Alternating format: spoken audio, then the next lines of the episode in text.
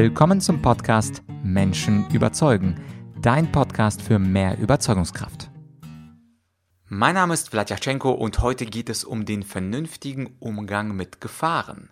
Ich habe nämlich ein spannendes Buch gelesen vor kurzem, wo es um Risiko geht und wie eine Gesellschaft am besten mit Risiken umgehen sollte. Es geht nicht nur um die Corona-Krise, aber auch um die Corona-Krise. Und es ist doch sehr auffällig, und das sage ich auch gleich im Interview, dass seit einem Jahr die Politik wie eine Art Zyklop mit einem Auge nur auf ein Risiko, nur auf eine Gefahr, nur auf Corona schaut, während alle anderen Risiken und auch alle anderen Krankheiten wie aus dem Sichtfeld verschwunden sind. Unter anderem, das sagt ein Interviewgast heute, gibt es pro Jahr 100.000 Embolietote im Jahr oder beispielsweise 75.000 Tote durch Blutvergiftungen aber wir hören nur die Todeszahlen und die Inzidenzzahlen der Corona-Krise. Und deswegen erschien es mir, heute ist ein guter Tag, über dieses Thema zu sprechen, um etwas zurechtzurücken, was in normalen Medien eben nicht gesagt wird. Und ich spreche über dieses Buch Realität des Risikos mit den beiden Autoren des Buches. Zum einen ist das die Nathalie Weidenfeld. Sie ist Filmwissenschaftlerin und Kulturwissenschaftlerin und dem Professor Julian Niederrümelin. Er ist Philosoph und ehemaliger Kultur Kulturstaatsminister für die SPD. Und in diesem ersten Teil des Interviews geht es um einige wichtige Punkte. Zum Beispiel, wie kann man eigentlich vernünftig bleiben in einem Angstmilieu? Oder um die Rolle des Risikos bei Filmen. Häufig gibt es ja in Filmen einen Helden, der alle rettet, aber die Frage ist, wer rettet eigentlich uns? Es geht dann als drittes um das Thema, dass die Kriterien für Einschränkungen unserer Grundrechte ständig gewechselt haben, und zwar ohne eine vernünftige Begründung, und wie die Autoren finden, sei dies inakzeptabel in einer Demokratie. Anschließend geht es auch um die Feindrhetorik gegen Querdenker und am Ende des Tages, da geht es eben um den Anfangspunkt, den ich am Anfang genannt habe, um diese Fokussierung auf eine einzige Gefahr und warum dies in einer komplexen Gesellschaft eben unvernünftig ist.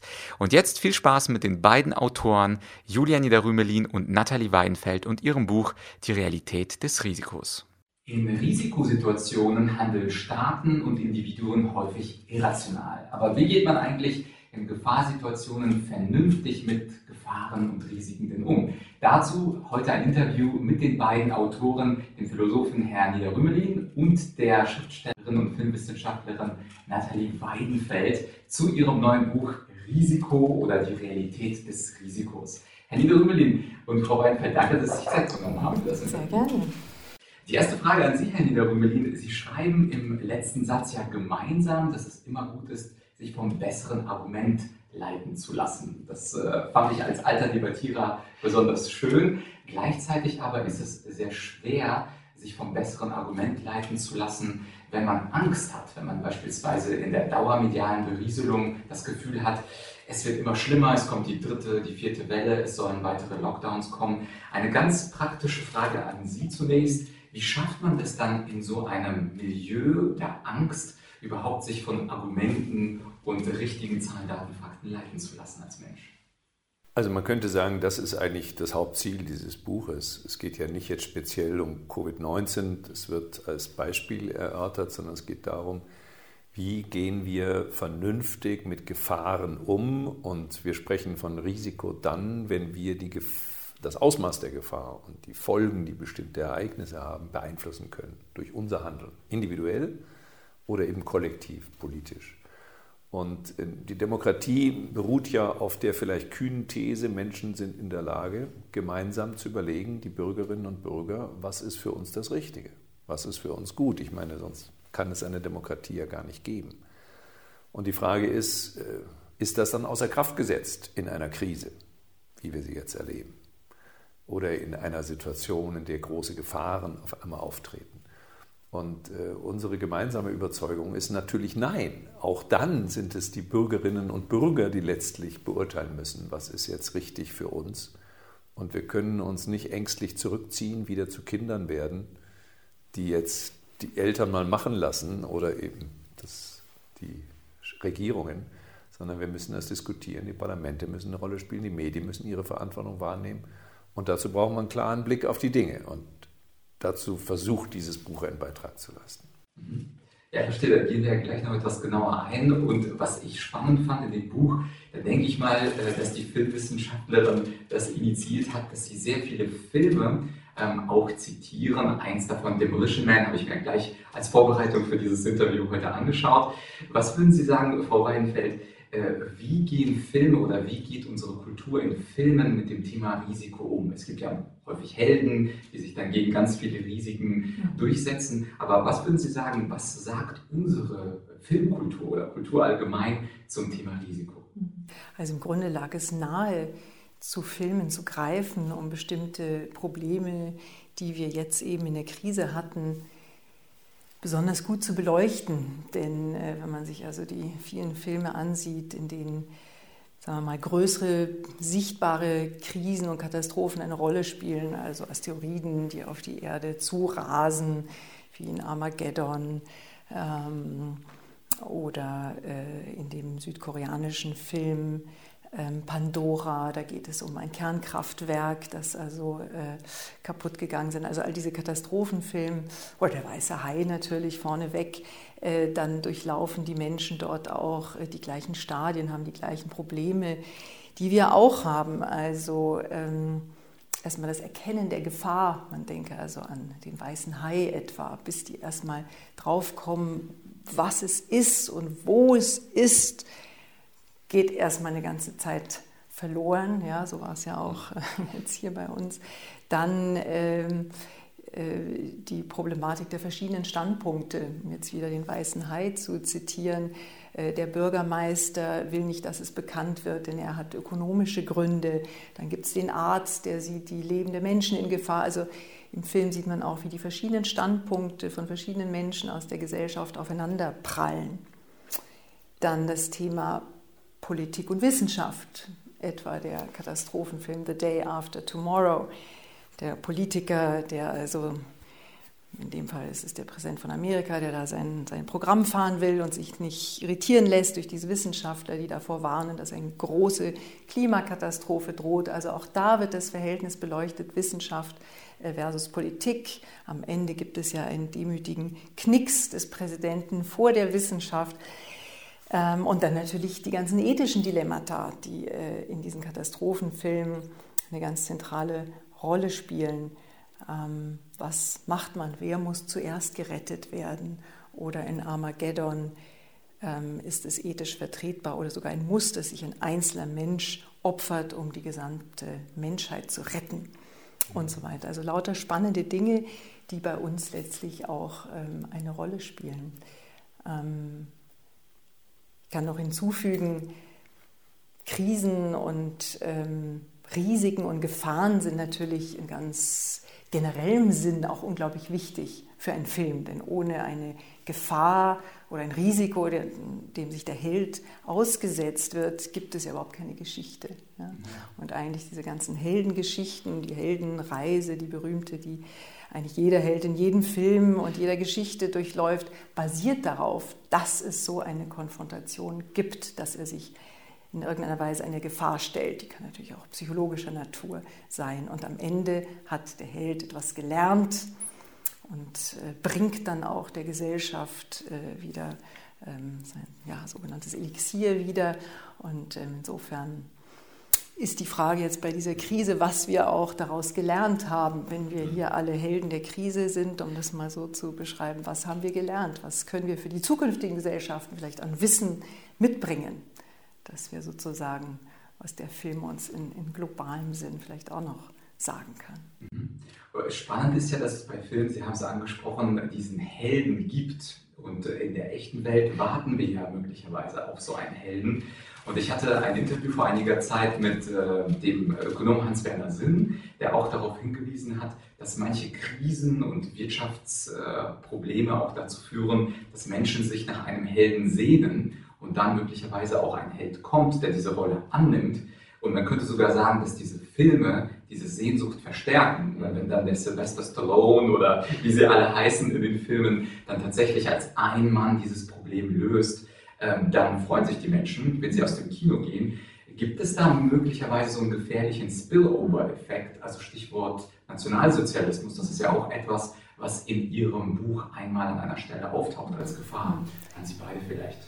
Also ich denke, das ist ein sehr komplexes Thema und in der Tat haben Filme ähm, auch eine unmittelbare Wirkung auf unser Unterbewusstsein, wenn wir jetzt, äh, ja, Stichwort Nationalsozialismus, äh, Leni Riefenstahl, diese Filme tragen eine ganz bestimmte Bedeutung und auch da geht es natürlich um Helden, um nationalsozialistisch Helden.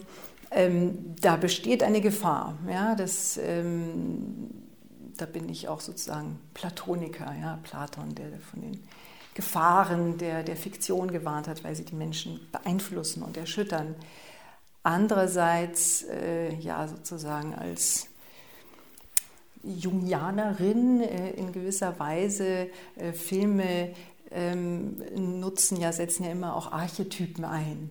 Ja, und der Held ist letztlich auch ein Archetyp, der für alle Menschen etwas repräsentiert. Also jeder einzelne Mensch kann sich in diesem Helden auch und soll sich auch in diesem Helden wiederfinden. Also insofern kann man das auch so lesen. Dieser Held spricht zu jedem einzelnen Individuum und ruft ihn äh, dazu auf, selber zum Helden seines Lebens zu werden. Mhm. Und wollen Sie noch was Ja, äh, vielleicht nochmal die, die Brücke schlagen vom Film, also in die Realität. Meine, das unheimliche Beispiel aus der deutschen Geschichte muss einem ja schon zu denken geben. Ich meine, wir hatten 1929 eine schwere Wirtschaftskrise, die die ganze Welt erschüttert hat, ja nicht nur Deutschland. Deutschland war nun mal besonders fragil, weil es gab die, den Ersten Weltkrieg, die Niederlage im Ersten Weltkrieg, der, der Zusammenbruch des alten Systems, eine Demokratie, die auf schütterer Basis stand und dann äh, spitzte sich der Konflikt zu, auch durch falsche Politik. Ja, die Austeritätspolitik als Reaktion auf die Wirtschaftskrise war eben im Rückblick betrachtet eindeutig falsch. Und äh, Erlösungshoffnungen ja, verstärkten sich. Und dann kommt eine Bewegung, die vorher gar keine Rolle spielte, die war ja im einstelligen Bereich, geht dann nie über 30 Prozent rauf, interessanterweise, und übernimmt dann die Macht, die Machtergreifung Hitlers mit Hilfe aller demokratischer Parteien, ausgeschlossen die Sozialdemokratie, die sich als einzige demokratische Partei dem entgegengestellt hat. Was ist da passiert? Und nun will ich nicht sagen, sowas droht jetzt, aber die Pandemiekrise ist auch eine tiefe Erschütterung. Ja, die ökonomischen Folgen sind nicht so dramatisch, aber sind in manchen Regionen der Welt viel dramatischer als in Deutschland. Und ähm, die Demokratie lebt nun mal von einem, wie sagen wir mal, ausgeglichenen Gemütszustand normalerweise. Ja? Wir haben Zeit, die Dinge zu klären. Es gibt Gerichte, die Maßnahmen der Regierungen überprüfen. So gehen wir normalerweise vor. Ja?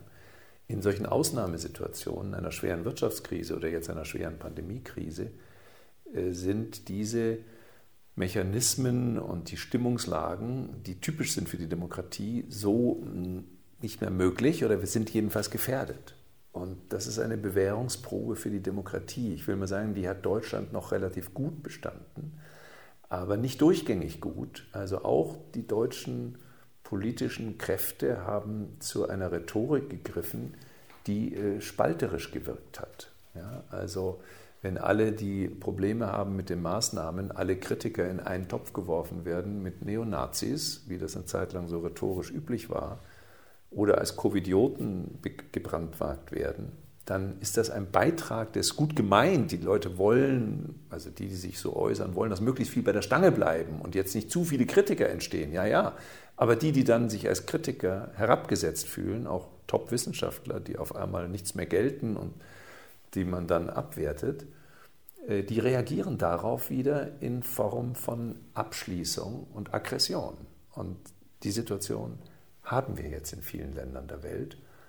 Das ist noch eine klare Mehrheits-Minderheitskonstellation. Die große Mehrheit sagt, naja, so vieles falsch gelaufen, aber im Großen und Ganzen sind wir dabei. Und eine kleine Minderheit, die immer lautstärker wird, sagt, nein, ganz falsch. Aber das kann demokratiegefährdend sich entwickeln. Und wenn man mal so seine Fantasie äh, frei laufen lässt und sich überlegt, was wäre denn jetzt, wenn wir keine Impfung hätten? Was hätte ja passieren können? Viele Wissenschaftler haben gesagt, das ist gar nicht gesagt, dass wir eine Impfung bekommen. Wir haben bei anderen Virusinfektionen, zu denen auch AIDS zum Beispiel zählt, keine Impfung. Bis heute nicht. Was wäre denn dann um Himmels Willen passiert? Äh, oder erst in zehn Jahren, wie das üblich war, dauert zehn Jahre, bis man eine Impfung entwickelt hat. Möchte man sich gar nicht ausmalen. Das heißt, äh, es ist eine Bewährungsprobe, die die Demokratie nicht so gut bestanden hat, wie ich mir das vorgestellt hätte. Und äh, ich glaube nicht nur die Demokratie, sondern auch die Vernunft bzw. die Rationalität. Sie beklagen ja beide im Buch, dass äh, es, ich zitiere mal, ähm, in ihren Augen inakzeptabel war, dass die Kriterien für die Krise und die Einordnung der Gefahren immer äh, gewechselt sind und zusätzlich noch, dass die Gesellschaft auf, aufgefordert wurde, nicht zu diskutieren darüber. Mhm. Und ich zitiere mal einen Satz aus ihrem neuen Buch.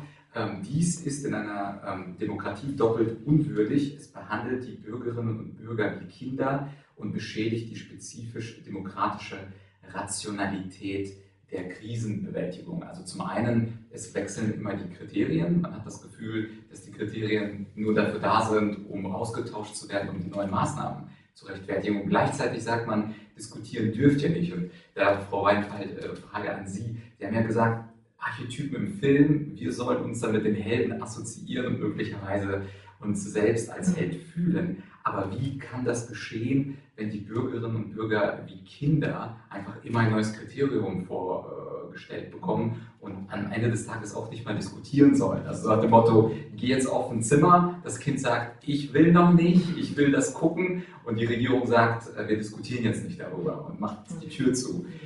Wie passt das zusammen mit diesem Archetypen Helden?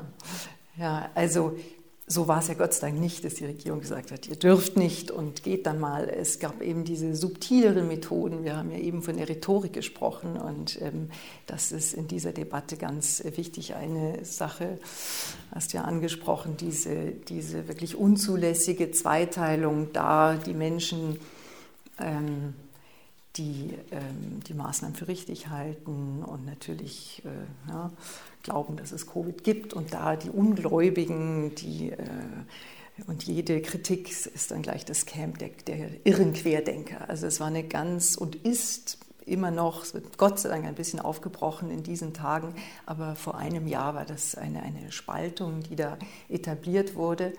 Und ähm, in der auch so ein Klassenelement mit dabei war. Also auf der einen Seite die Gebildeten, ja, die wissen, was richtig ist, die sich auch moralisch durchaus äh, überlegen gefühlt haben, die altruistisch sind, gebildet und da die Unterschichten, ja, die, äh, also es wurde immer suggeriert, die haben keine Ahnung und die Querdenker. Also ganz äh, gefährliche Spaltung, ähm, die da einhergeht. Ein anderer äh, interessanter Aspekt bei dieser, bei dieser Rhetorik ähm, ist ähm, ja, so ein puritanisches Element, was da hineinkam, so eine Puritanisierung.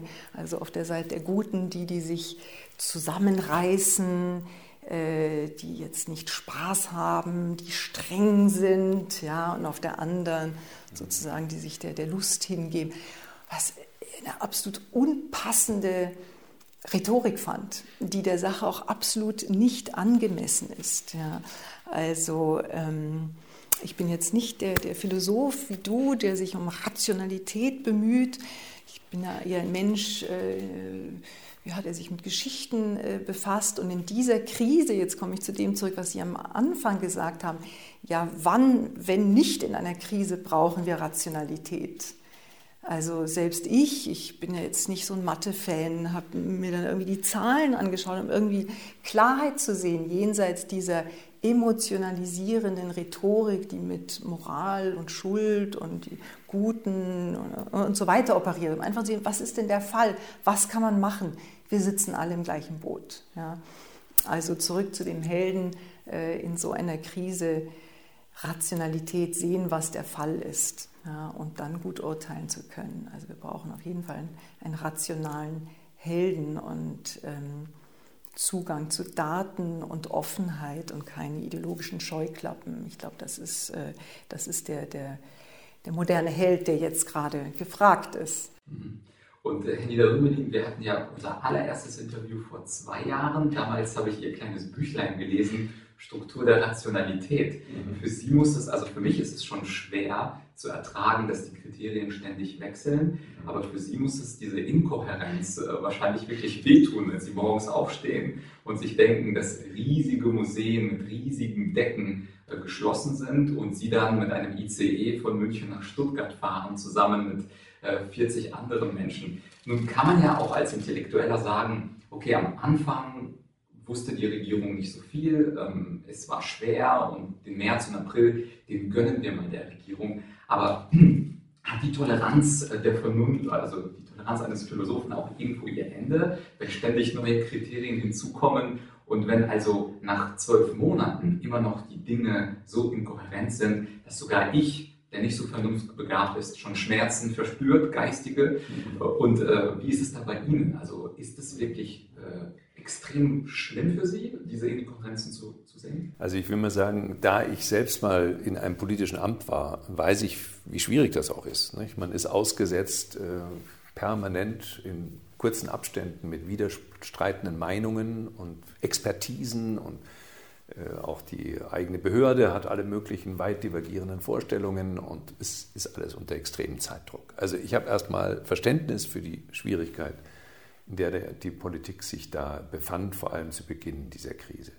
Für was ich dann aber immer weniger Verständnis hatte, ist, dass nicht der Versuch unternommen wird, äh, nach klaren Kriterien vorzugehen. Das wurde dann immer abgelehnt äh, mit dem Argument, wir wissen doch nicht, was passiert. Aber das ist ja mit Verlaub ein Denkfehler. Also wenn ich klare Kriterien habe, wenn ich sage, ja, wir gehen orientiert an dem und dem vor, aus den und den Gründen. Jetzt schauen wir mal, was passiert und dann müssen wir so und so reagieren. Dann äh, ist das eine gewisse Form von Kohärenz. Wenn man dagegen das offen lässt, und dann auch noch die genannten Kriterien ohne nähere Begründung permanent wechselt. Also am Anfang war Flattening the Curve, äh, Ziel Herdenimmunität erreichen, aber langsam. Wenn man sich dann mit spitzem Bleistift, da braucht man gar keinen Taschenrechner, hinsetzte und das mal ausrechnet, dann kam man zu gruselig langen Zeiten, bis das also erreicht werden sollte. Flattening the Curve und Herdenimmunität, das hätte ja dann, je nachdem, wie die Kapazität des Gesundheitssystems eingeschätzt wird, unendlich lang gebraucht, zweieinhalb Jahre oder drei Jahre oder so etwas. Und außerdem mit 400.000 Todesfällen wäre das nach Angaben der, äh, nach den Daten der, des RKI verbunden gewesen. Dann auf einmal, es dauert nur kurz, dann wird das verändert, dann heißt es ja, es Verdoppelungszeitraum soll jetzt verkürzt werden. Ja, bei jedem Verdoppelungszeitraum entsteht am Ende eine Katastrophe. Das kann es doch nicht sein. Unsere kluge Bundeskanzlerin, Physikerin selber war dafür verantwortlich, für diesen Strategiewechsel. Und so ging das dann weiter. Äh, und dann hatten wir irgendwann diese Inzidenzorientierung, aber immer noch das Kriterium äh, Grenzen, Belastungsgrenzen des medizinischen Systems. Dann wurde das wieder aufgegeben. Es ging nicht mehr um die Belastungsgrenzen, sondern es ging um die Kontrollierbarkeit des Infektionsgeschehens durch die Gesundheitsämter. Man tat aber nichts, um diese Fähigkeit zu verbessern. Und da kommen die geistigen Schmerzen tatsächlich zustande, von denen Sie vorhin gesprochen haben. Das macht einen dann manchmal ein bisschen unmutig. Es hat aber keinen Sinn, jetzt da polemisch reinzugehen, sondern man muss ja dann für Vernunft werben. Ja? Und äh, gut, das ist dann nicht immer einfach, weil die Situation ist aufgeregt und es ist zunehmend ideologisiert und so. Deswegen nochmal zurücktreten und so sagen, generell, wie sind denn, wir reden ja jetzt nur immer von Covid-19. Ähm, heute war ein Bericht, da hieß es, naja, wir haben da ein Problem mit Embolien. Wissen wir nicht, ob bestimmte Impfungen AstraZeneca vielleicht bei einigen Menschen, aber eher nicht. Und so nebenbei wird dann darauf hingewiesen, in Deutschland sterben im Jahr 100.000 Menschen, das wusste ich nun auch nicht, an Embolien. Ich wusste eine andere Zahl, 75.000 sterben an Blutvergiftungen, von denen 20.000 unnötigerweise mindestens an Blutvergiftungen sterben.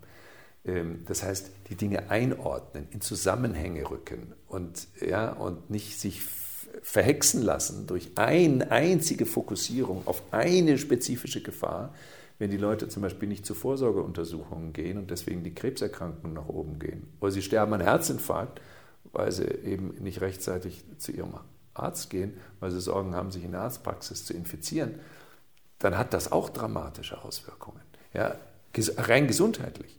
Und wenn die Kinder in der Schule versagen und nicht äh, wieder auf die Spur kommen, dann hat das vielleicht lebenslange Folgen. Also den weiteren Blick. Ja, die Realität ist komplex und Risiko ist nicht ein Konstrukt, wie immer behauptet wird, ist nicht etwas, was wir erfinden, sondern Risiko ist eine Realität. Deswegen Realität des Risikos. Mhm. Ja, das war also der Teil 1 des Interviews mit Nathalie Weidenfeld und Julian Niederrümelin. Natürlich kommt in ein paar Tagen Teil 2. Und falls dir das gefallen hat, das Interview, beziehungsweise falls du mindestens einen Gedanken mitnehmen konntest, der für dich neu war, der für dich interessant war und wertvoll war in deiner eigenen Einschätzung der Corona-Situation, dann teile dieses Interview doch mit einer dir nahestehenden Person, denn es ist wichtig, in dieser Krise zu verstehen, was tut der Staat, was tut das Individuum und wie kann man das, was in der Politik und in den Medien gerade passiert, besser verstehen. Mich würde es freuen und natürlich freue ich mich immer über eine positive Bewertung auf iTunes oder Spotify. Natürlich gibt es den Teil 2 in ein paar Tagen. Falls es zufälligerweise deine allererste Folge war bei Menschen überzeugen, dann abonniere gerne auch diesen Podcast und den Link zum Buch, den findest du in der Beschreibung. Bis in ein paar Tagen mit Teil 2, dein Vlad.